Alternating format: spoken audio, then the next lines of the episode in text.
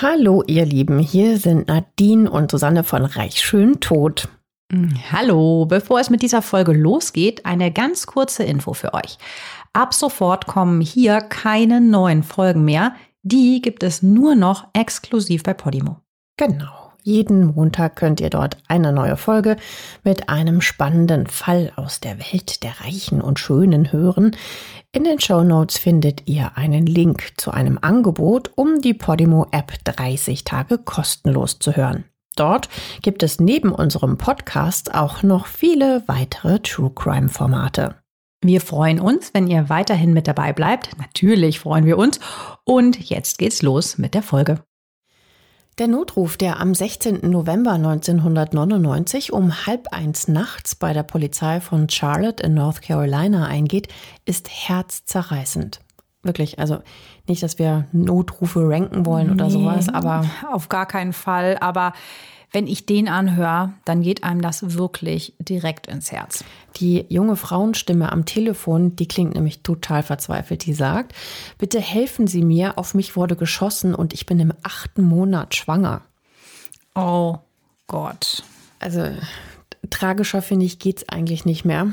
Sie kann sogar noch trotz dieses vermutlich natürlich totalen Schocks sehr genau angeben, wo sie ist. Sie ist nämlich in einem Auto in der Nähe vom Wessex Square in der Ray Road auf einem dunklen Abschnitt der Straße in Richtung Innenstadt. Wir haben euch ihren also wirklich gruseligen Originalanruf bei 911 mal in den Show Notes verlinkt. Also, wenn ich in einem Auto säße, blutend mit Schusswunden, in absoluter Panik, ob es meinem Baby im Bauch gut geht, ich weiß nicht, ob ich das könnte, noch irgendeinen klaren Satz rausbringen. Cherika wurde in ihrem Auto angeschossen. Und zwar von jemandem, der in einem zweiten Auto neben sie gefahren ist. Und dieses so aus dem Auto rausschießen, das ist in den USA relativ verbreitet. Das hatten wir auch schon mal bei unserem Fall Aaron Hernandez. Das war der sechste Fall von uns. Hört da gerne nochmal rein. Ein sogenannter Drive-by-Shoot ist das. Ich habe mir mal eine Studie angeschaut und die Zahlen sind jetzt nicht ganz aktuell, aber die, die besagt, dass über 1400 Drive-by-Shoots jährlich in den USA passieren. Über 300 Menschen sterben dabei, über 1200 werden schwer verletzt. Einfach so, erschossen auf der Straße. Also stell dir das mal vor. Der fährt da einfach rumballert und ähm, ja. Du bist im schlimmsten Falle tot, ja. Oder schwer verletzt. Krass, ja, und das ist auch der Anfang unseres heutigen Falles. Die Hauptpersonen heute sind ein erfolgreicher, umschwärmter Sportstar, üble Typen aus dem Ghetto, eine schöne junge Frau. Es geht außerdem um sehr viel Geld, um sehr viel Sex, schmutzige Affären und Lügen und um die unglaubliche Kraft einer Mutter, die, man kann es wirklich so sagen, im Leid über sie hinauswächst. Und um ein Baby, das alles verbindet. Also ihr seht, das sind alles dramatische Zutaten. Und damit willkommen bei Reich Schön Tot. Ich bin Nadine. Und ich bin Susanne. Ja, wir freuen uns total, dass ihr auch heute wieder zuhört. Überhaupt, dass wir mittlerweile mit euch so eine tolle und ganz feste Fanbase haben, die uns ganz, ganz viel schreibt, per Mail oder auf Instagram. Das ja, ist super. Total. Ein dickes Danke dafür. Das ermutigt uns auch sehr und macht auch doppelt so viel Spaß, immer so neue Fälle rauszusuchen und nach allen Details hinter dieser vermeintlich perfekten Rich Life Fassade zu wühlen. Denn wie ihr wisst, sieht es ja dahinter oft ganz anders aus. Und wir freuen uns, dass ihr immer so bei der Tätersuche mitfiebert. Also danke für euer Lob, euren Support und auch für konstruktive Kritik. abonniert uns übrigens auch gerne und bewertet uns natürlich mit fünf Sternen. Das hilft uns nämlich sehr. Ihr Lieben, noch ein kurzer Nachtrag zur Folge von uns. Unsere neuen Folgen erscheinen ab sofort jeden Montag exklusiv bei Podimo. Geht einfach mal auf reichschöntod.de slash Podimo. Dort könnt ihr Podimo 30 Tage kostenlos testen. Jetzt aber zurück zum Tatabend am 16. November 1999. Die Beamten schicken natürlich sofort einen Krankenwagen los zu Cherika Adams, so heißt die junge Frau, auf die geschossen wurde. Sie wird sofort ins nächste Krankenhaus, das ist das Carolina Medical Center, gebracht. Sie ist erst 24 Jahre alt, Afroamerikanerin, sehr zierlich, also der Babybauch, der sieht bei ihr eher so aus, als hätte sie an diesem Abend mal so ein bisschen viel gegessen. So ein ganz schmales Persönchen Und was mir aufgefallen ist, sie hat auf Fotos immer so ein ganz unglaubliches Strahlen im Gesicht. Also sie ist so einer dieser Menschen, die dir direkt ganz sympathisch sind, wenn man sie anschaut. Ja, weil sie auf mich ähm, und auf viele andere Menschen in der Umgebung halt so ganz warm wirkt. Aber dieses Strahlen ist heute erloschen. Sherika fürchtet verzweifelt um ihr Leben und um das ihres ungeborenen Babys. Sie ist in ihrem schwarzen BMW bei einem Drive-by-Shooting viermal getroffen worden. Sie schwebt in akuter Lebensgefahr. Mit einem Notkaiserschnitt retten die Ärzte im Krankenhaus als erstes das Leben des kleinen Jungen, mit dem Chirika in der 30. Woche schwanger ist. Nach 40 Wochen, wisst ihr ja, kommt ja üblicherweise ein Kind, also sprich 10 Wochen zu früh. Das Baby kommt um 1.42 Uhr zur Welt, über eine Stunde nachdem auf seine Mutter geschossen und auch das Ungeborene im Bauch schwer verletzt wurde. Der Kleine wird sofort an ganz viele Schläuche angeschlossen und in den Brutkasten gelegt. Die Ärzte kämpfen jetzt um das Leben seiner Mutter. Mittlerweile ist Cherikas Mutter Sandra Adams auf der Intensivstation, eine resolute Frau. Sie ist zupackend, eine Frau, die ohne Wenn und Aber hinter ihrer Tochter steht und sich auch sofort um den neugeborenen Enkel kümmert. Sie bleibt ab jetzt im Krankenhaus und überwacht alles, was passiert, gibt Anweisungen, sorgt für alles, was ihre Tochter brauchen könnte. Die ist wegen dieser schweren Verletzung und der Not-OP natürlich nicht ansprechbar. Also was für ein Drama. Ja, totaler Horror. Chirikas Mutter Sandra beleuchten wir später nochmal. Sie ist nämlich wirklich ein Vorbild, wie sie sich in dieser extrem schwierigen Situation verhält und natürlich auch die Nerven behält. Also eine ganz beeindruckende, starke Frau. Dann wird natürlich auch der Vater des Babys benachrichtigt. Und als der im Carolina Medical Center aufläuft, ist das eine kleine Sensation. Reporter umschwirren ihn schon vor dem Eingangsbereich. Er erscheint mit einer ganzen lauten Entourage von Leuten im Schlepptau. Es ist nämlich Ray Caruth, ein sehr talentierter Footballspieler der Mannschaft von Charlotte. Die heißt Carolina Panthers, also Panther. Rays Mannschaft spielt in der Königsliga des Football, das ist die NFL. Ray Caruth, zu dem Zeitpunkt ist er 25 Jahre alt und äh, der ist ein Wide Receiver der Panthers. Der ist in der Stadt natürlich total der Star. Jeder kennt den. Seine Aufgabe im Spiel ist es, ähm, Pässe zu fangen vom Quarterback. Er muss also sehr schnell sein, sehr präzise fangen und einen guten Spielüberblick haben, um immer bereit zu sein. Und ja, das macht er wirklich gut. Der ist da recht erfolgreich. Ja, Ray Caruth mit der Rückennummer 89 ist der beliebte Held der Panthers. Er ist vor zwei Jahren direkt von der Sportuni in die Mannschaft geholt worden und ganz Charlotte feuert den gut aussehenden Footballstar regelmäßig an. Und dieser Typ steht jetzt hier im Raum, in all dem Chaos und Drama. Ja, die ein oder andere Krankenschwester wird vermutlich leise geseufzt haben, weil er sieht natürlich auch gut aus. Aber die Situation ist, wie gesagt, sehr, sehr ernst. Im Bett vor ihm liegt Shrika Adams, die Mutter seines Kindes, mit vier Schüssen angeschossen. Sie ist ganz blass und noch nicht wieder wach seit ihrer Not-OP und dem Notkaiserschnitt. Im Glasbrutkasten daneben, also neben dem Bett von der Mutter, liegt sein frisch auf die Welt geholter Sohn, immer noch an Schläuchen und an ein Beatmungsgerät angeschlossen, auch mit so einer Brutlampe über sich, damit es ihm wärmer wird. Ich meine, also man stellt sich das ja nun wirklich ganz anders vor, ja. ja. Der wäre in einem Monat äh, in auf normalem Wege Papa geworden und jetzt steht er halt mitten da nach dem Unfall, musste da hinrasen ja, Horrorsituation auf jeden Fall stellt man sich definitiv schöner vor. Mhm. Ja, mit Sicherheit ein ganz schwerer Moment. Der frischgebackene Vater, der fängt dann auch an zu weinen, als er das Baby sieht. Er darf seinen Sohn natürlich nicht aus dem, aus dem Bettchen, also aus diesem Brutkasten heben, aber er dürfte ihn auf jeden Fall anfassen. Also die Krankenschwestern würden das erlauben, dass er einen Finger auf die Brust oder in sein Gesicht legen darf. Aber der Ray, der lehnt das ab. Er schießt nur ein Foto und äh, dann? Ja, dann geht er.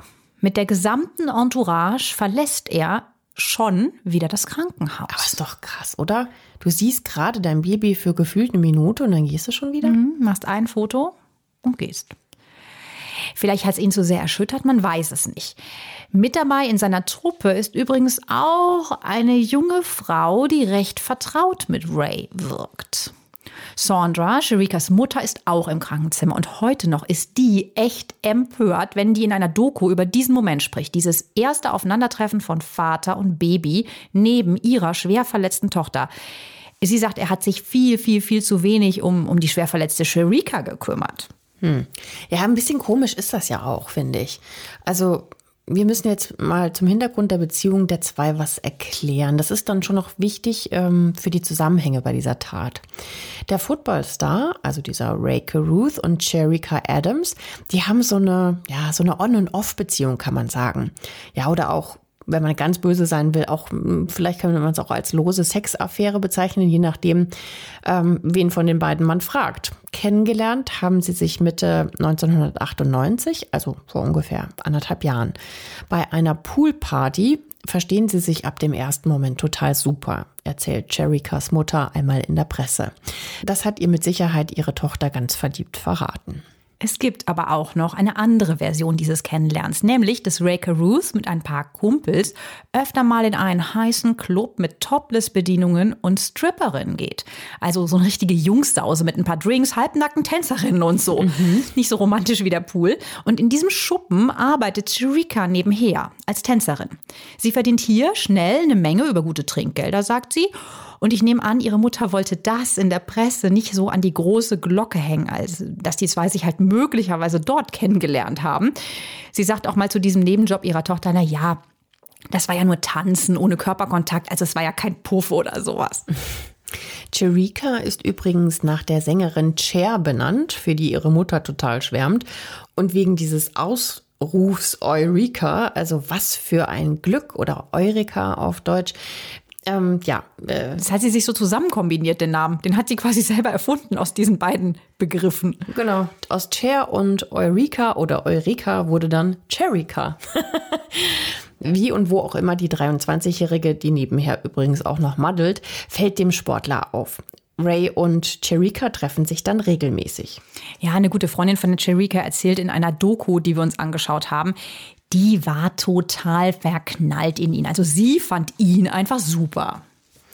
Gut, man kann man sich vorstellen, ne? Also er ist ja der von vielen Mädels angehimmelte Star der Stadt Charlotte, die übrigens über 800.000 Einwohner hat und mit dem ist sie jetzt dann zusammen oder hat zumindest eine Affäre am Laufen.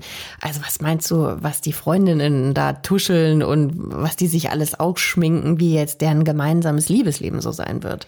Ja, also Ray ist 1,80 groß, 86 Kilo schwer, hat natürlich einen mega trainierten Body, klar als Profisportler, nett nettes Lächeln. Er ist laut seiner Teamkollegen meistens gut gelaunt und zu so Scherzchen aufgelegt. Aber dass er so ein Prinz Charming ist, weiß er auch selber ganz genau.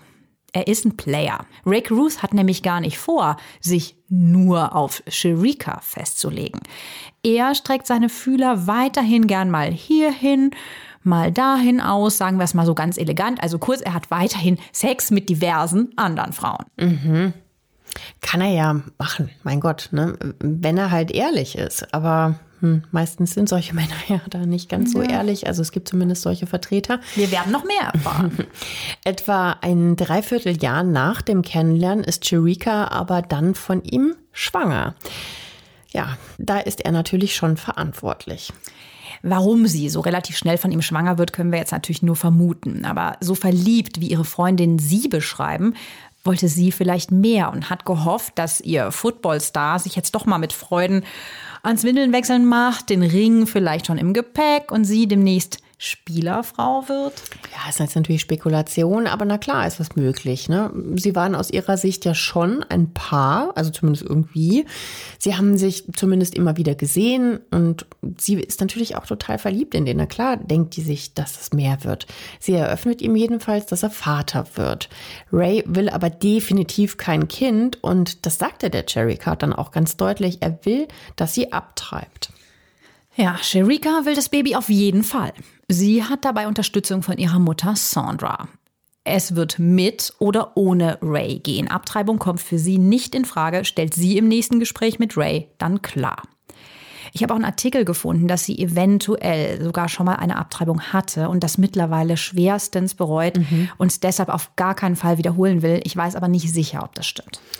Oh, okay.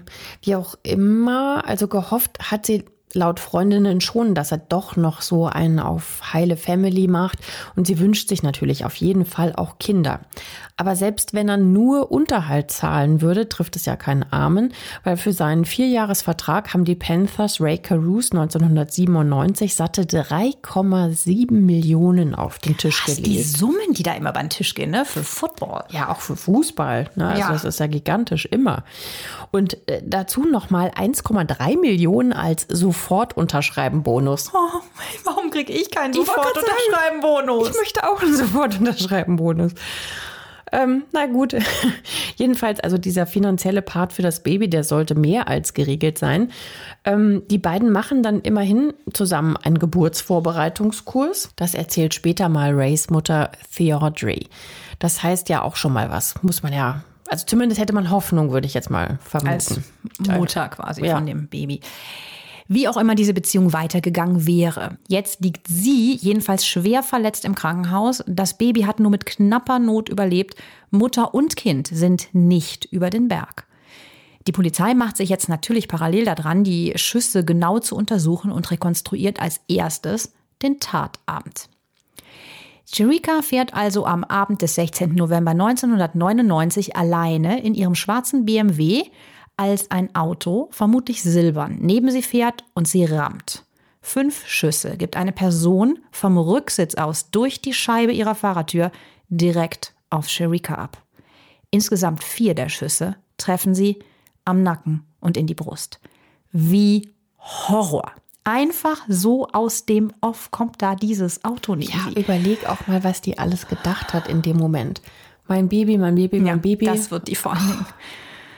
Wahnsinn. Also der Schütze hat definitiv eine gezielte Tötungsabsicht, so die Polizei. Gestohlen wurde nichts aus dem Wagen. Das Opfer wird nach den Schüssen einfach schwer verletzt mitten auf der Straße zurückgelassen. Vermutlich dachten die Täter, sie ist tot. Sharika wählt 911, wie wir wissen. Sie schafft es dann sogar, noch mal ein Stückchen weiter auf der Ray Road zu fahren, wo mehr Häuser stehen. Also wo es ein bisschen belebter ist und wo ihr vielleicht ja dann auch jemand helfen kann. Und dort drückt sie vor einer Einfahrt zu einem Haus immer wieder auf die Hupe. Ähm, und das hört man auf dem Tonmitschnitt des Notrufs sogar. Stell dir das mal vor, wie gruselig. Also Ja, ihre einzige Chance, jetzt auf sich aufmerksam zu machen. Ne? Also Hut ab, so tough zu sein. Aber wer saß in dem Tatauto? Es müssen ja mindestens zwei Personen gewesen sein, ein Fahrer und ein Schütze. Und wieso schießt jemand in einem Drive-by-Shoot auf eine 24-jährige Schwangere, wenn er sie dann nicht ausrauben will? Weil das ist ja auch häufig ein Ja, Grund. das scheint der Polizei auch alles sehr rätselhaft. Aber mal ein bisschen was zu Chirikas Hintergrund, den die Beamten jetzt natürlich noch genauer untersuchen. Vielleicht liegt dort ja ein Hinweis. Chirika Adams ist, wie gesagt, eine sehr hübsche junge Frau. Sie hat einen guten Highschool-Abschluss gemacht und gilt als gewissenhaft, fleißig und freundlich. Sie hat viele Freunde und ist total beliebt. Sie arbeitet nach ihrer Ausbildung für eine Immobilienfirma und verkauft als Maklerin Häuser. Außerdem hat sie ein Plattenlabel gegründet und promotet schwarze Künstler, also ganz viele Rapper. Ja, sie ist sehr ehrgeizig und immer unterwegs. Ihre Freunde sagen, sie flog oft zu Musikevents oder Sportveranstaltungen. Nebenher arbeitet sie, wie wir ja wissen, auch als Stripperin in der Topless Bar, aber das hatte sie wohl mit der Schwangerschaft auch schon wieder aufgehört. Sie will auf jeden Fall schnell viel Geld verdienen und tut einiges dafür. Ich glaube, das kann man aus diesen ganzen Jobs und ihrer Umtriebigkeit so rauslesen. Seit ihrer Highschool-Zeit datet Sharika immer wieder Sportler. Sie kommt aus eher bescheidenen Verhältnissen und wächst ohne Vater bei ihrer Mutter Sandra auf. Und zu der hat sie so ein ganz, ganz inniges Verhältnis. Die beiden haben nicht viel Geld, aber Sandra wirkt sehr, sehr liebevoll und ich glaube, sie hat Sharika mit so ganz viel Respekt und Liebe wirklich gut erzogen. Als Cherika Ray trifft, ist sie, wie gesagt, schnell verliebt. Sie ist ähm, sehr kinderlieb und hat für viele, auch bekanntere Familien in der Stadt, wie zum Beispiel Sportfunktionäre oder den Bürgermeister, immer mal wieder bei denen gebabysittet. Darum und vielleicht ja auch wegen ihrer Abtreibung, die du eben genannt hast, wissen wir ja nicht sicher, kommt es für sie gar nicht in Frage, dieses Kind abzutreiben. Ray ist eigentlich auch total kinderlieb. Übrigens hat er auch schon einen Sohn, Ray Londo. Gott, immer diese Namen, die sich an die Namen der Väter anlehnen. Ray hat den Ray Londo. Okay. Ja. mit einer Ex-Freundin. Und ähm, engagiert sich in einem Patenprogramm der Panthers auch sehr für Kinder. Er liest ihnen zum Beispiel vor und spielt Football mit ihnen. Aber offensichtlich möchte er keine eigenen haben oder zumindest noch nicht jetzt. Ja, oder keine weiteren. Ne? Also in diesem Moment will er das nicht. Und er hat ein echtes, sagen wir mal, Terminproblem. Also zum Zeitpunkt, als er Sherika regelmäßig datet, hat er parallel noch mindestens zwei andere Affären am Start. Eine der beiden Frauen, mit denen er neben Sharika regelmäßig Sex hat, ist Neckish Stewart. Sie erzählt später, er hätte ihr versprochen, dass er mit ihr zusammenziehen will. Hm, jetzt ist ihre Konkurrentin Sharika, also Freundin Nummer eins, allerdings schwanger. Kann man sich ja vorstellen, was da hinter den Kulissen ablief. Mal abgesehen davon, was Freundin Nummer drei, die es ja auch noch gibt, zu alledem vermutlich sagt. Also der Ray ist ein Schlitzohr, der ist schon so ein bisschen wilder Typ. Hm, ja, da stellt sich jetzt natürlich die Frage, haben wir es vielleicht so mit so einem Eifersuchtsdrama zu tun von Freundin 2 und 3 vielleicht? Könnte es sein, ja, dass da eine der anderen Freundinnen mit drin steckt im Kampf um Ray sozusagen? Ja, der scheint ja auf jeden Fall verschiedenen Frauen dieselben Dinge zu versprechen, also die große Liebe, obwohl er eigentlich nur Sex will. Er war ganz schön stressig irgendwie auch, ne, wenn ich gerade mal so drüber nachdenke. Drei ja, die man immer so aneinander vorbei buxieren muss, ne? Also voll im Sexstress, der Arme. Tja, noch wissen wir und die Polizei jedenfalls gar nichts über den Täter. Nochmal zurück zur Tatnacht am 16. November 1999. Das steht schon mal fest, direkt bevor Sherika angeschossen wird, hat sie ein Date gehabt. Und zwar mit Ray. Die Polizei schaut sich jetzt natürlich auch den näher an. Ray ist 25, zum Zeitpunkt der Tat, wie gesagt, ein sehr talentierter Spieler bei den Carolina Panthers und jetzt durch Chirica zum zweiten Mal Vater. Er kommt aus Sacramento, Kalifornien und hat sich über den Sport nach oben katapultiert. In den USA ist das ja ein recht klassischer Weg, kann man schon fast sagen. Ja, ein Trainer entdeckt früh seine Begabung und fördert Ray. Ohne den Sport hätte er mit Sicherheit auch abrutschen können, sagt dieser Coach, der heißt James Kidd, später dann. Durch dessen Support spielt Ray schließlich im Footballteam des College und geht dann über ein Sportstipendium sogar zur University of Colorado in der Stadt Boulder. Die liegt ganz, ganz malerisch, diese Uni. Ich habe mir die Homepage mal angeguckt, direkt in der Nähe der Rocky Mountains. Die sieht man im Hintergrund so aufragen. Und ähm, das ist eine der besten öffentlichen Unis von Amerika, so eine ganz spezielle Hochschule, die weit über 30 Sportmannschaften hat. Die spielen national auf allerhöchstem Niveau und zum Beispiel viele amerikanische Profigolfer waren hier oder auch Mitglieder der olympischen Teams der USA. Ray studiert hier Anglistik und ist beim Footballteam Colorado Buffaloes dabei und richtig gut. Das war ja echt wirklich eine Riesenchance für so einen kompletten Shift in seinem Leben. Ray hatte früher in Sacramento eher schlechten Umgang. Einige Freunde und Cousins aus dieser Zeit sind wegen Drogen oder Waffenhandel in den Knast gegangen sogar. Seine Familie ist nicht besonders stabil. Sein Vater verlässt die Familie, als Ray klein ist. Von seinem Stiefvater Samuel Caruth trennt seine Mutter sich, als er 14 ist. Ja, sein Trainer von damals beschreibt Rays Leben als sehr chaotisch. Er wohnt bei wechselnden Verwandten mit wenig Ruhe und Rückhalt. Football ist also für ihn wie so eine Zuflucht und fängt ihn auf. In Boulder an der Uni schließt er enge Freundschaften mit anderen Footballspielern und ansonsten bleibt er sauber, wie das so sein damaliger Trainer nennt. Er trinkt nicht, er raucht nicht. Nur die Mädchen und Sex, das ist, sagen wir mal, der Schwachpunkt des Sportlers. Mhm. 1997, also das zwei Jahre vor den Schüssen auf Chirica, schwängert er nämlich seine damalige Freundin Michelle Wright. Wir hatten ja eben schon sein erstes Kind erwähnt, Ray Londo. Mhm. Michelle zwingt den damals 23-jährigen Ray per Vaterschaftstest zu seinem Kind zu stehen. Ray Londo, ja. Er bezweifelt nämlich, dass er der Vater ist und will nicht zahlen. Er wird dann aber von einem Gericht auf monatlich 5200 Dollar Unterhalt verklagt, handelt das aber auf die Hälfte runter. Seine Ex, Michelle, lässt sich darauf ein, wenn Ray dafür ein guter Vater ist und sich aktiv um seinen Sohn, Ray Londo. Danke, kümmert. Tja, das passiert aber nicht, denn Ray zieht 1998 aus Boulder, Colorado, weg. Er geht nach Charlotte in North Carolina, wie wir ja schon eben gehört haben, als fester Spieler bei den Carolina Panthers. Das ist über 2500 Kilometer entfernt, also nicht mal eben ums Eck. Und hier lernt er, wie wir ja eben schon gehört haben, Cherika kennen und schwängert sie. Frauentechnisch ein bewegtes Leben bisher und es wird noch besser werden. Jedenfalls untersuchen die Beamten jetzt erstmal Ray Caruths Handy. Eigentlich eher routinemäßig. Er war ja als letzter vor den Schüssen mit Sharika zusammen, hat sie also auch als letzter gesehen. Sie hatten ein Kinodate und direkt danach geschieht die Tat auf der Rückfahrt, als jeder der beiden getrennt, also in seinem eigenen Auto, nach Hause fährt. Die Handyauswertung von Rays Telefon erweist sich zum Glück als heiße Spur. In der Tatnacht, im 16. November 99, gehen etwa zum Tatzeitpunkt mehrere kurze Anrufe von seinem Telefon zu drei Nummern ab, die die Polizei auch noch kennt. Er ruft nämlich kurz nacheinander drei zwielichtige Männer an. Als die Polizei deren Nummern in der Anrufliste findet, läuten bei den Beamten die Alarmglocken. Das sind nämlich alles echt schwere Jungs. Sie heißen Michael Kennedy, Stanley Abraham und Van Brad Watkins. Sie haben Sachen wie Drogenhandel, Totschlag und gefährliche Körperverletzung auf dem Kerbholz. Sie sind also ein ähnlich schlechter Umgang, wie Ray ihn auch ganz früher in Sacramento hatte, in seiner Teenagerzeit.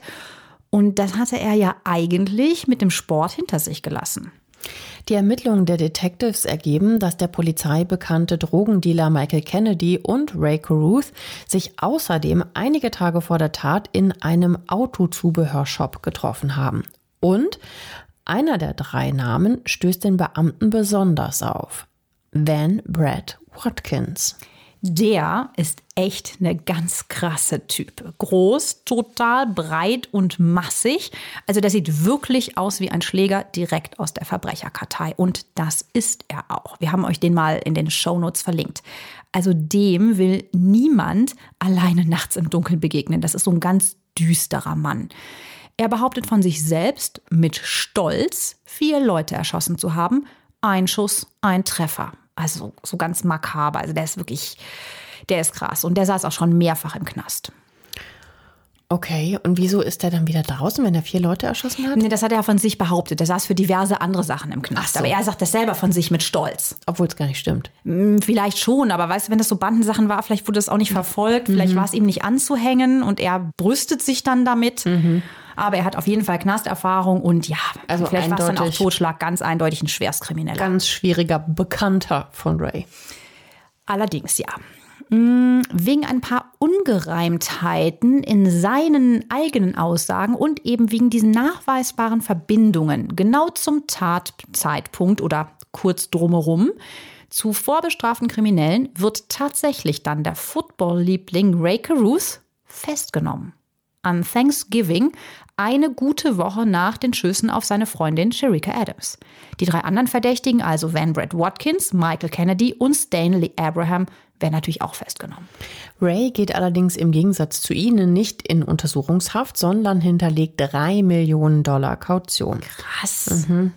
Dazu legt er hoch und heiligen Versprechen ab, äh, er hält sich zu Hause bereit, entfernt sich nicht aus der Gegend und meldet sich natürlich freiwillig sofort bei der Polizei, falls entweder sein neugeborener Sohn oder dessen Mutter Chirika im Krankenhaus sterben sollten.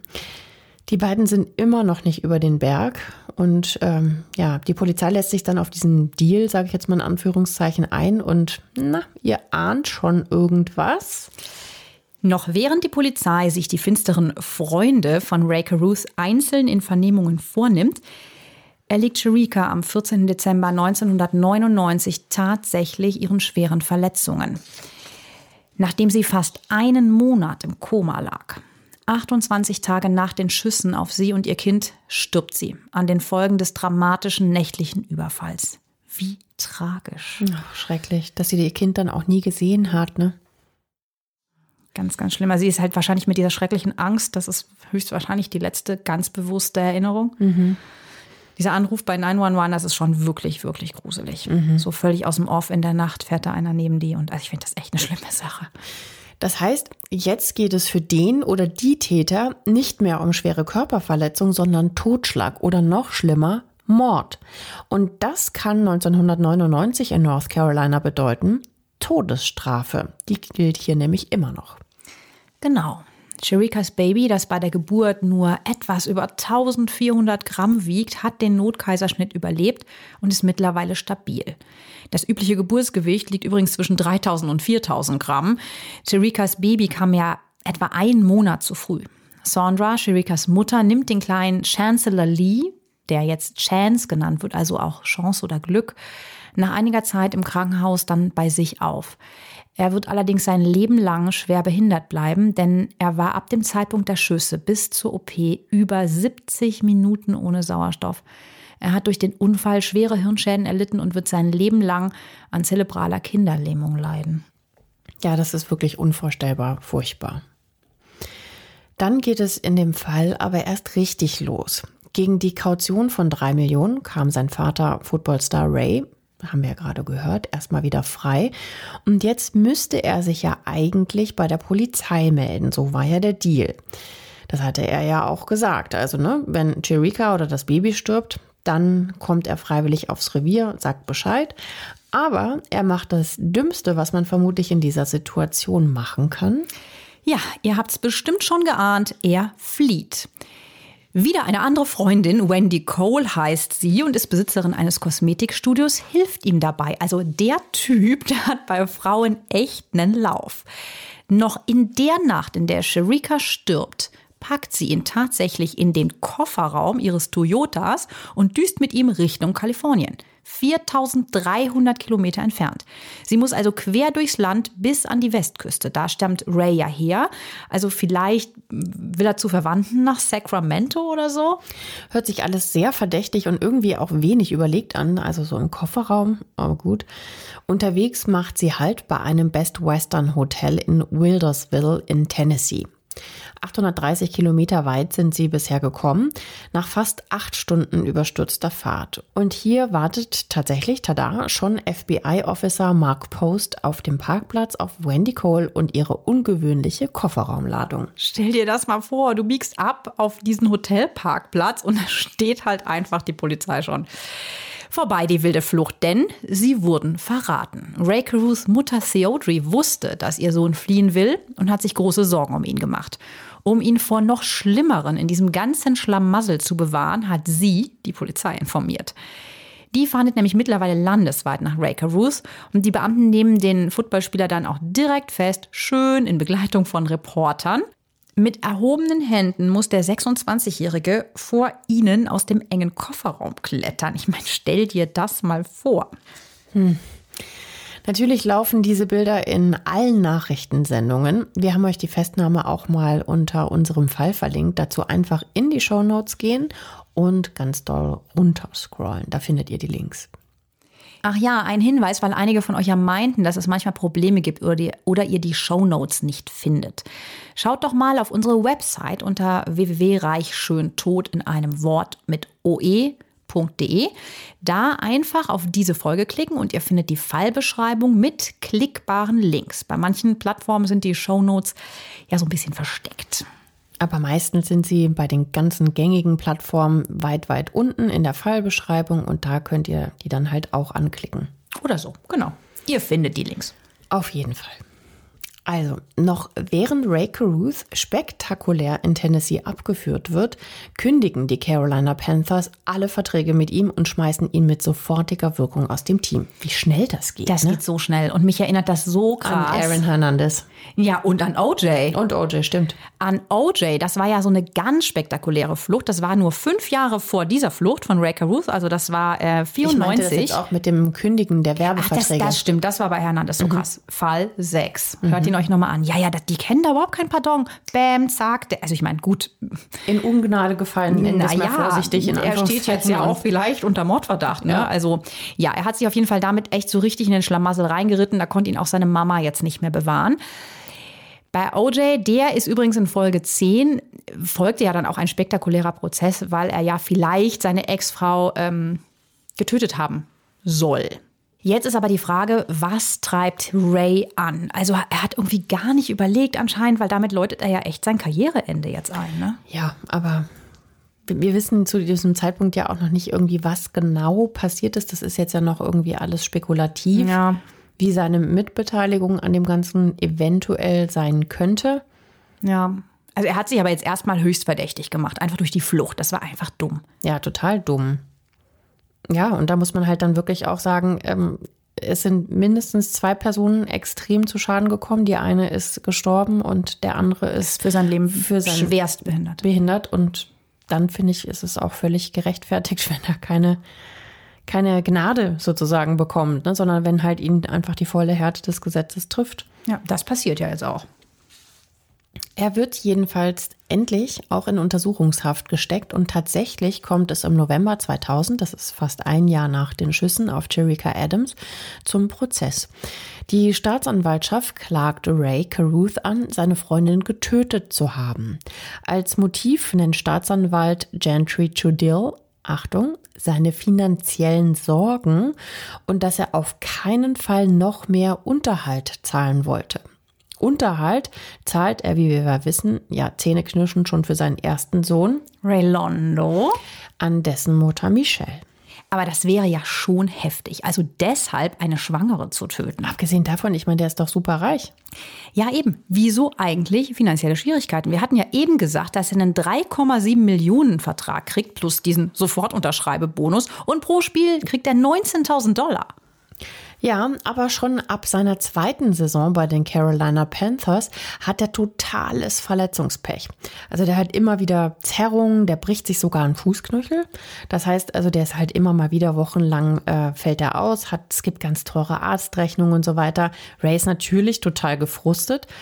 Nachdem er ja mega vielversprechend in Charlotte gestartet ist, bekommt seine Karriere gerade so einen richtig fetten Knick. Und wenn das so weitergeht, könnte sein Vertrag im nächsten Jahr tatsächlich nicht verlängert werden. Das ist so seine Sorge.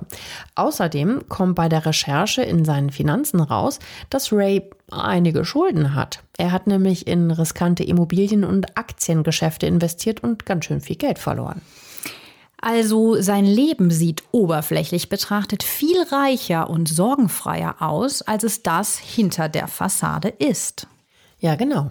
Eine Freundin von Chirika bestätigt auch, dass die beiden sich immer wieder um Geld gestritten hätten, dass er zum Beispiel nie für Chirika irgendwas zahlen wollte. Also sei es jetzt zum Beispiel beim Essen gehen. So Kleinigkeiten auch. Ne? Ja, oder so eine Anschaffung fürs Baby oder sowas. Nichts. Aber deshalb einen Mord zu begehen, Ja, die Staatsanwaltschaft ruft jetzt Michelle Wright als Zeugin gegen Ray auf. Sie ist ja die Mutter des ersten Kindes von Ray Caruth, die mit der Vaterschaftsklage und den Unterhaltsforderungen. Und die lässt kein gutes Haar an ihrem Ex, dem Angeklagten. Sie berichtet der Jury, wie er sich damals vor der Verantwortung drücken wollte und wie er auch so zu diesem Daddy-Test gezwungen werden musste. Außerdem, und das ist neu, erscheint jetzt auch Amber Turner, eine andere Ex-Freundin aus seiner Highschool-Zeit vor Gericht. Sie sagt aus, dass sie 1998, also ein Jahr nach Michelle Wright und ein Jahr vor Chirika Adams, auch schwanger von Ray Caruth war und dass er sie damals zu einer Abtreibung gezwungen hätte. Das ist natürlich eine Bombe. Ja, wenn das stimmt, wirft das natürlich ein super schlechtes Licht auf seinen Charakter. Ja, diese Ex-Freundin Amber behauptet sogar, dass Ray ihr gedroht hätte, wenn sie ihm nicht gehorcht, würde er sie, Achtung, umbringen lassen. Ja, das sieht alles ganz schön schlecht für Ray aus. Das beabsichtigt die Staatsanwaltschaft ja auch. Die will ihn ja von dem Footballhelden Sockel runterholen und nachweisen, dass er ein Motiv haben könnte, was auf den ersten Blick hm, ja eher unwahrscheinlich erscheint. Aber ja, die Staatsanwaltschaft zaubert sogar noch eine Ex hervor, die dachte, sie wäre auch schwanger, übrigens bekannterweise zum selben Zeitpunkt wie Chirika Adams. Sie war mega, mega sauer und auch eifersüchtig auf Chirika, weil die ihr ja den Typen, also Ray, angeblich weggeschnappt hat. All solche unerfreulichen Dinge in puncto Schwangerschaften und parallele Sexaffären, die kommen jetzt alle über den Sportler raus. Also, ich frage mich ja schon, ne? so, so von Verhütung und so, da haben die sich alle nicht so drum gekümmert, ne? Offensichtlich. Wollten sie vielleicht ja auch nicht. Seine Ex-Freundin Amber setzt sogar noch einen drauf und sagt aus, Ray hätte vor ihr behauptet, er könnte auch Michelle Wright, also die Mutter seines ersten Kindes, jederzeit umbringen lassen, um nicht mehr zahlen zu müssen. Puh. Also da ballt es sich jetzt, ne? Also der Typ ist aber schon auch irgendwie krass, oder? Also wenn, Wenn das, das stimmt. Wenn das stimmt, aber jede Frau sagt das über den. Das sieht ja gar nicht so aus, ne? Ja, das ist halt das Trügerische. Also hier vor Gericht, sagen wir mal so, auf die Jury wirkt er jetzt in dem Moment wie ein skrupelloser Mann, der permanent ungeschützten Sex hat, aber keine Verantwortung im Nachhinein dafür übernehmen will. Und jetzt kommt auch noch Auftragsmord ins Spiel durch eine dieser Ex-Freundinnen, zumindest als Behauptung. Denn egal mit wie vielen Frauen Ray jetzt gleichzeitig Sex hatte, es geht ja immerhin hier um einen möglichen Mord und um die Tatnacht. Wer hat was getan? Rays Verteidiger David Rudolph erzählt jetzt der Jury seine Version der Tatnacht. Er sagt, also der Verteidiger, der Mord in dieser Nacht vom 16. November 1999 war ein ganz blödes, tödliches Versehen nach einem Streit. Und zwar zwischen Van Brad Watkins, zwei anderen bösen Jungs und Ray. Es ging dabei überhaupt gar nicht um Sherika. Nochmal zur Erinnerung. Ray hatte ja zum Tatzeitpunkt oder kurz davor mit drei kriminellen Typen telefoniert. Die drei, die auch verhaftet wurden. Mhm, genau, haben wir ihm erzählt. Anwalt David Rudolph sagt jetzt, es ging bei den Schüssen um einen geplatzten Drogendeal. Footballstar Ray Caruth sollte zuerst den Deal finanzieren, aber er zog dann kurzfristig zurück. Ein paar Tage vor den Schüssen auf Chirika. Okay, Ray Caruth sollte also der Geldgeber bei einem Deal sein, von dem sie alle vier profitiert hätten. Er selber, also Ray, steckte ja, wie wir wissen, etwas in Geldnot. Es könnte also sein, dass er zu solchen Mitteln greift, also halt Drogen zu verticken oder verticken zu lassen. Und Michael Kennedy, der ja auch da verwickelt ist, ist, wie wir auch erzählt haben, ein polizeibekannter Dealer. Also Drogen-Connections gibt es. Dann sagt Ray den drei Kriminellen Michael Kennedy, Stanley Abraham und Van Brad Watkins ganz kurzfristig dieses Geschäft ab. So der Verteidiger. Mhm, Darum waren die dann angeblich auch extrem sauer auf den Footballstar. Sie verfolgten laut Verteidigung eigentlich Ray Caruth an diesem Abend, lauern also eigentlich ihm auf. Sie wollten am 16. November 1999 ihn, ja, aber was? Anschießen, erschießen, äh, einfach nur drohen, ganz böse? Man weiß es nicht, aber seine Freundin Sherika gerät in dieser Version nur zufällig und unabsichtlich in ihr Visier. Ganz genau ist das laut Verteidigung so gelaufen. Michael Kennedy hat in dieser Nacht auf der dunklen Railroad das Auto neben sie gesteuert, weil das eigentliche Opfer des geplanten Anschlags oder was auch immer die vorhatten, der Ray Caruth, den drei Kriminellen gerade eben vor der Nase davongefahren ist. Hinter ihm fuhr ja Sherika in ihrem schwarzen BMW. Und das Trio wollte angeblich einfach nur von ihr wissen, wo denn Ray jetzt hinfährt, damit sie ihn doch noch schnappen können. Daraufhin hätte Chirika eine obszöne Geste mit der Hand zu ihnen herüber gemacht und bei Van Brad Watkins, der wohl einen extrem kurzen Geduldsfaden hat, sei dann eine Sicherung durchgebrannt. Er hätte sich nicht beherrschen können, fühlte sich von ihr total provoziert und daraufhin hätte er sie im Affekt mit fünf Kugeln durch ihr Auto erschossen, wovon sie ja vier tragisch und letzten Endes tödlich trafen. Gott, das ist aber auch eine furchtbare Version der Todesnacht. Das wäre dann ein schrecklicher, wie soll man es nennen, Wutunfall mit Kriminellen. Das macht's für sie ja auch nicht besser. Nee, das überhaupt nicht. Es geht jetzt einfach um die Schuldfrage und vor allen Dingen äh, fürs Gericht ist jetzt entscheidend, wie glaubwürdig diese Affektstory ist oder ob es einen Mordplan gegen Sherika gab. Und natürlich, ob und wie Caruth da drin steckt, weil er ist ja hier der Angeklagte. Mm, laut dieser Version seines Verteidigers hätte er nämlich dann gar nichts von dem Anschlag auf seine Freundin wissen können. Ray Caruth selber sagt übrigens, dass er unschuldig ist. Zu dieser Version macht er selber keine weitere Aussage. Das überlässt er dann schön seinem Verteidiger, dem David Rudolph. Und jetzt bebt der Gerichtssaal. Denn die beiden unglaublich unsympathischen Kerle, also der Michael Kennedy und der Van Brad Watkins, werden nacheinander in den Zeugenstand gerufen, um diese Version der Staatsanwaltschaft entweder zu bestätigen oder zu widerlegen. Hochspannung, denn davon hängt jetzt alles ab. Wie war es? Als erstes spricht Van Brad Watkins. Den haben wir uns in der Doku über den Fall mehrfach angeschaut. Der wirkt wie ein jähzorniger Stier. Er ist riesig, gefühlt 130 Kilo schwer, bullig, düster und dieser Blick. Wie wir wissen, hat er ja nach eigener Aussage schon mehrere Morde auf dem Gewissen. Und er wird von Rays Anwalt David Rudolph gefragt, ob er ein Gewehr hat. Und der Typ antwortet, ich brauche kein Gewehr, um zu töten. Das mache ich mit bloßen Händen. Wörtlich sagt er, ich reiß dich in Fetzen wie eine Stoffpuppe. Die Juroren trauen ihren Ohren nicht, wie offen und aggressiv dieser Zeuge hier so vor Gericht spricht. Ja, und vor allem das noch mit so einer mit so einer Attitüde gepaart. Mhm, ne? genau. Also der ist dann auch noch so relativ äh, lässig und mhm. arrogant sitzt er dann da und sagt das. Und kennt ihr das, wenn man Leuten in die Augen schaut und man sieht wirklich so das leibhaftig Böse darin? Das passiert Gott sei Dank extrem selten, aber wenn, äh, dann, dann weiß man einfach, mit wem man es da zu tun hat. Und genau so ein Typ ist das. Ich krieg schon wieder Gänsehaut, ja. Jedenfalls gibt Van Brad Watkins unumwunden zu, dass er der Schütze in diesem Fall ist. Also, wir haben jetzt schon einen geständigen Täter, aber das ist ja nicht der einzige springende Punkt.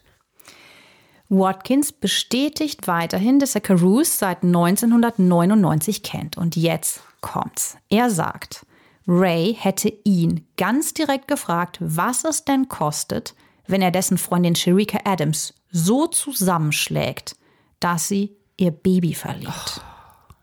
Also mir tut es da allein schon nur vom Zuhören im Bauch weh. Das ist einfach widerwärtig. Mhm. Ja, und Watkins wiederholt seine Antwort, die er Ray Caruth darauf angeblich gegeben hat vor dem ganzen Gerichtssaal. Langsam und deutlich mit dunkler, so einer unheimlichen Stimme sagt er, ich schlage keine Frauen. Ich töte Leute. Ach, ja, so eine ganz klare und eiskalte Ansage. Also da fröstelt sein richtig. So geht es der Jury auch. Das erzählen alle Juroren später auch in Interviews. Laut Watkins sind sich die zwei Männer schnell einig. Wenn er sie nicht einschüchtern will, soll er Sharika eben töten wie krass sich das auch anhört. Ne? Ja, so vor allem auch so, so, lapidar wird das so dahingesagt. Ne? Auch wenn wir nicht das eine machen, dann machen wir halt das andere. Wenn du das mit dem Prügel nicht machen willst, gut, dann nehmen wir die andere Alternative. Du tötest sie. Das ist krass. Sie ist schwanger von ihm. Gott. Wenn Brad Watkins belastet Ray Caruth also ganz klar mit Auftragsmord mit ihm als Täter. Also nix geplatzter Drogendeal oder so, das war der heimtückische Plan. Und so erzählt es der Mörder selbst. Und der Killer verrät auch, wie viel er dafür nimmt. Ray soll 3000 Dollar im Voraus und nochmal 3000 zahlen, wenn seine Freundin tot ist. Watkins fügt dann echt zynisch noch hinzu, dass er die Idee, eine schwangere Frau zu töten, erstmal echt nicht mochte. Aber er und Ray bestätigen laut dem Auftragsmörder Watkins dann doch den Deal. Also er ist da wohl über seinen Schatten gesprungen. So krass. Das ist alles nur unvorstellbar widerwärtig. Er belastet Ray dann auch noch schwerer, weil er erzählt, wie genau der Footballstar in die Details des Mordplans involviert war. Also die sitzen wohl laut Watkins mehrfach zusammen Ray schlägt vor, der Mord an seiner schwangeren Freundin könnte ja passieren, wenn er gerade beim Training bei den Panthers ist, also so wegen sauberen Alibis und so. Das wäre logischerweise tagsüber, das lehnt der Watkins aber genau deswegen ab. Eine andere Idee, die ich auch echt sehr perfide finde, angeblich auch von Ray selber. Er geht mit Sherika in diesen Geburtsvorbereitungskurs für das gemeinsame Baby und auf dem Hinweg oder auf dem Rückweg. Ja, könnte man sie ja abfangen. Aber keine Idee gefällt dem Profikiller und der Geburtstermin rückt immer näher. Jetzt verliert der Sportstar mit Geldproblemen angeblich die Nerven. Darum passiert dann alles ganz überstürzt. Ray lädt Chirika ins Kino ein, im südlichen Teil von Charlotte, wo der Rückweg mit dem Auto durch unbelebte Straßen führt. Ausgerechnet der Knochenjäger will er makabererweise mit ihr an ihrem letzten Abend anschauen. Darin geht es übrigens äh, um die Jagd auf einen Serienkiller. Aber Sharika lehnt erst ab. Sie hat keine Lust. Dabei hat Ray angeblich den Killern schon Bescheid gesagt, sagt der Watkins. Sie lauern, so übertragen gesprochen, schon im Gebüsch auf ihr Opfer. Er kann sie dann doch noch überzeugen, dass sie sich sehen. Oh Mann, ey, und man will ihr die ganze Zeit zurufen, nein, tu's nicht, mach's nicht. Aber sie stimmt dem Treffen am Kino zu und was dann passiert, das wissen wir ja leider und das Gericht auch. Ja, bis auf ein paar Details. Van Brad Watkins erzählt dann nämlich nochmal genau, wie er den Mord begeht. Michael Kennedy, einer der beiden Mittäter, hat die Tatwaffe besorgt, einen Revolver der Marke Charter Arms mit 38er Kaliber. Mit einem unauffälligen Auto fahren die drei Männer, Van Brad Watkins, Abraham und Michael Kennedy, in der Nähe des Kinos herum und warten, bis Sharika und Ray rauskommen. Mit Ray ist angeblich abgesprochen, dass er Sharika danach zu ihrem Haus lotsen soll. Er will ihr erzählen, dass er die Nacht gerne mit ihr verbringen möchte. Caruth, der sich für diesen Abend laut Watkins extra vorher eine Nissan Maxima von einem der drei Täter geliehen hat, fährt voraus. Das unauffällige Auto benutzt er vermutlich, damit ihn später kein Nachbar belasten kann. Ray fährt sonst nämlich einen auffälligen Geländewagen. Hinter ihm fährt Chirika in ihrem BMW. Mit etwas Abstand folgt ihr dann das Mördertrio. Michael Kennedy am Steuer des dritten Wagens mit dem Schützen Van Brad Watkins auf dem Rücksitz. Abrahams, ja, wie so eine Art Speer vorne auf dem Beifahrersitz. Auf einem dunklen Abschnitt der Ray Road, kurz vor der Hauptstraße McAndrew Drive, tritt Ray Caruth laut Watkins Aussage direkt vor Cherikas Auto auf die Bremse. Sie fährt langsamer, stoppt fast. Da zieht Michael Kennedy von hinten neben sie, rammt sie sogar und Van Brad Watkins schießt direkt auf sie, aus einem Abstand von wenigen Metern. Die Scheibe der Fahrertür splittert und sie schreit. Als Chirikas Schwester das alles im Gerichtssaal hören muss, verlässt sie tränenüberströmt den Raum. Gott, das kann man sich wohl vorstellen, ja. Ja, und es gibt ja auch Fotos vom Tatort und von, ja, vom Auto und so. Das ist ja auch alles wenn du das dann so genau traumatisierend hörst, ja klar. Im Zeugenstand fährt der Auftragskiller Van Brad Watkins fort und erklärt, warum er der 24-Jährigen auf Brust und Hals schießt. Ich konnte es nicht ertragen, mir vorzustellen, dass ich auf das Baby im Bauch schieße und darum habe ich höher gezielt. Hm. Ray Caruth im Auto davor fährt laut Watkins weg, während die Schüsse auf seine Freundin fallen. Naja, so hart das klingt, sein Part an der Sache war getan, sie zwingen, fast anzuhalten, damit Brad Watkins besser zielen kann. Das alles ist zumindest die Aussage von Brad Watkins. Boah. Ja, wie gesagt, also es gibt auch Fotos von Cherikas äh, Auto mit den Einschusslöchern. Und äh, ganz makaberes Detail ist auch unten im Fußraum stehen noch ihre Schuhe. Also ich persönlich bezweifle an der ganzen Aussage nichts, nur ja, äh, das mit dem Baby im Bauch, auf das man Brad Watkins nicht schießen will. Also ich denke, ein Profi weiß, dass es besser ist, durch die Scheibe zu schießen als durch die Tür, weil äh, die Kugeln da ja so ein bisschen abge abgefedert werden, sozusagen. Die prallen dann vielleicht auch ab oder dringen nur vermindert durch, durch diesen ganzen Schutzkleidung im inneren Bereich. Deswegen mhm. ist das mit der mit der Scheibe wahrscheinlich ähm, ja sicherere Variante. Ich wollte gerade sagen, in Anführungszeichen so in der Gangster-Sprache wahrscheinlich eine sicherere Sache. Mhm. Aber ich glaube, dass es so oder so schwierig ist, da zu zielen, weil die Autos sich bewegt haben. Deswegen ja. kann man, glaube ich, sowieso gar nichts drauf geben, wenn er sagt, ich wollte das Baby nicht treffen. Es macht es auch nicht besser in dem Sinne. Er sagt dann am Ende seiner Aussage aber noch, dass er dann halt den Tatort verlassen hat, dass sie weggefahren sind. Zurück bleibt die schwer verletzte, blutende Sharika. Watkins denkt zu diesem Zeitpunkt, sie ist tot. Mit dem Handy, das übrigens ein Geschenk von Ray Caruth war, ruft sie den Notruf 911. Das wissen wir ja. Die Aussage von Van Brad Watkins, sehr hart, und sehr glaubwürdig. Dazu kommt noch, dass der Riesenkerl dabei allen Ernstes anfängt zu weinen und immer wieder zu Caruth rüberschaut. Der fragt dann sogar in seine Richtung, na, bist du jetzt glücklich, als er den Zeugenstand verlässt. Über Van Brad Watkins ist im Anschluss an den Prozess übrigens eine eigene Serie entstanden. The Hitman heißt ja, es. Ja, weil der wirklich einfach der, der fleischgewordene Auftragskiller wie aus dem Buche ist. Also ganz, ganz übel irgendwie. Also diese Ausstrahlung ist so, so krass. Also das alles, dieser ganze Auftritt von diesem Zeugen ist sehr überzeugend. In puncto Rake Ruth hat einen Auftragsmord mitgeplant, hat er da, glaube ich, sehr viel auf der Pro-Seite irgendwie ausgesagt. Aber der allerletzte entscheidende Schubs bekommt der Fall von Sharika, dem Opfer selber. Also sie haben natürlich auch noch die anderen Zeugen, die im Auto waren, gehört. Aber sie, sie selbst hat im Krankenhaus noch etwas zu Protokoll gegeben. Ja, das ist ganz krass. Sharika war nämlich nicht die ganze Zeit nach dem Unfall im Koma, sondern nach ihrer Not-OP war sie einmal ganz kurz wach. Sie kann zwar nicht sprechen, aber kritzelt ihrer Mutter Sandra und auch einem Officer etwas auf ein Notizbuch. Was sie schreibt, ist ganz deutlich. Er fuhr vor mir und stoppte. Er? Ja, sie bestätigt damit, was auch der Van Brad Watkins ausgesagt hat, dass sie quasi eingeklemmt zwischen dem vorderen Auto und ihrem Mörder neben sich war. Ja, was du gerade sagst, ne? Je schneller sie fährt, desto schwieriger ist es zu zielen. Und ähm, jetzt es richtig makaber. Im Gericht wird dann ihr Anruf bei 911 am 16. November 99 um kurz nach halb eins in der Tatnacht laut vorgespielt. Das ist halt dieser, von dem wir euch ja ganz am Anfang erzählt haben, wo wir immer noch so ein bisschen Schauer über dem Rücken kriegen. Es ist wirklich gruselig. Also da hören die zwölf Geschworenen jetzt die Stimme der mittlerweile verstorbenen Sherika vom Tonband. Da fragt der Mitarbeiter der Notrufzentrale, wo ist ihr Ehemann?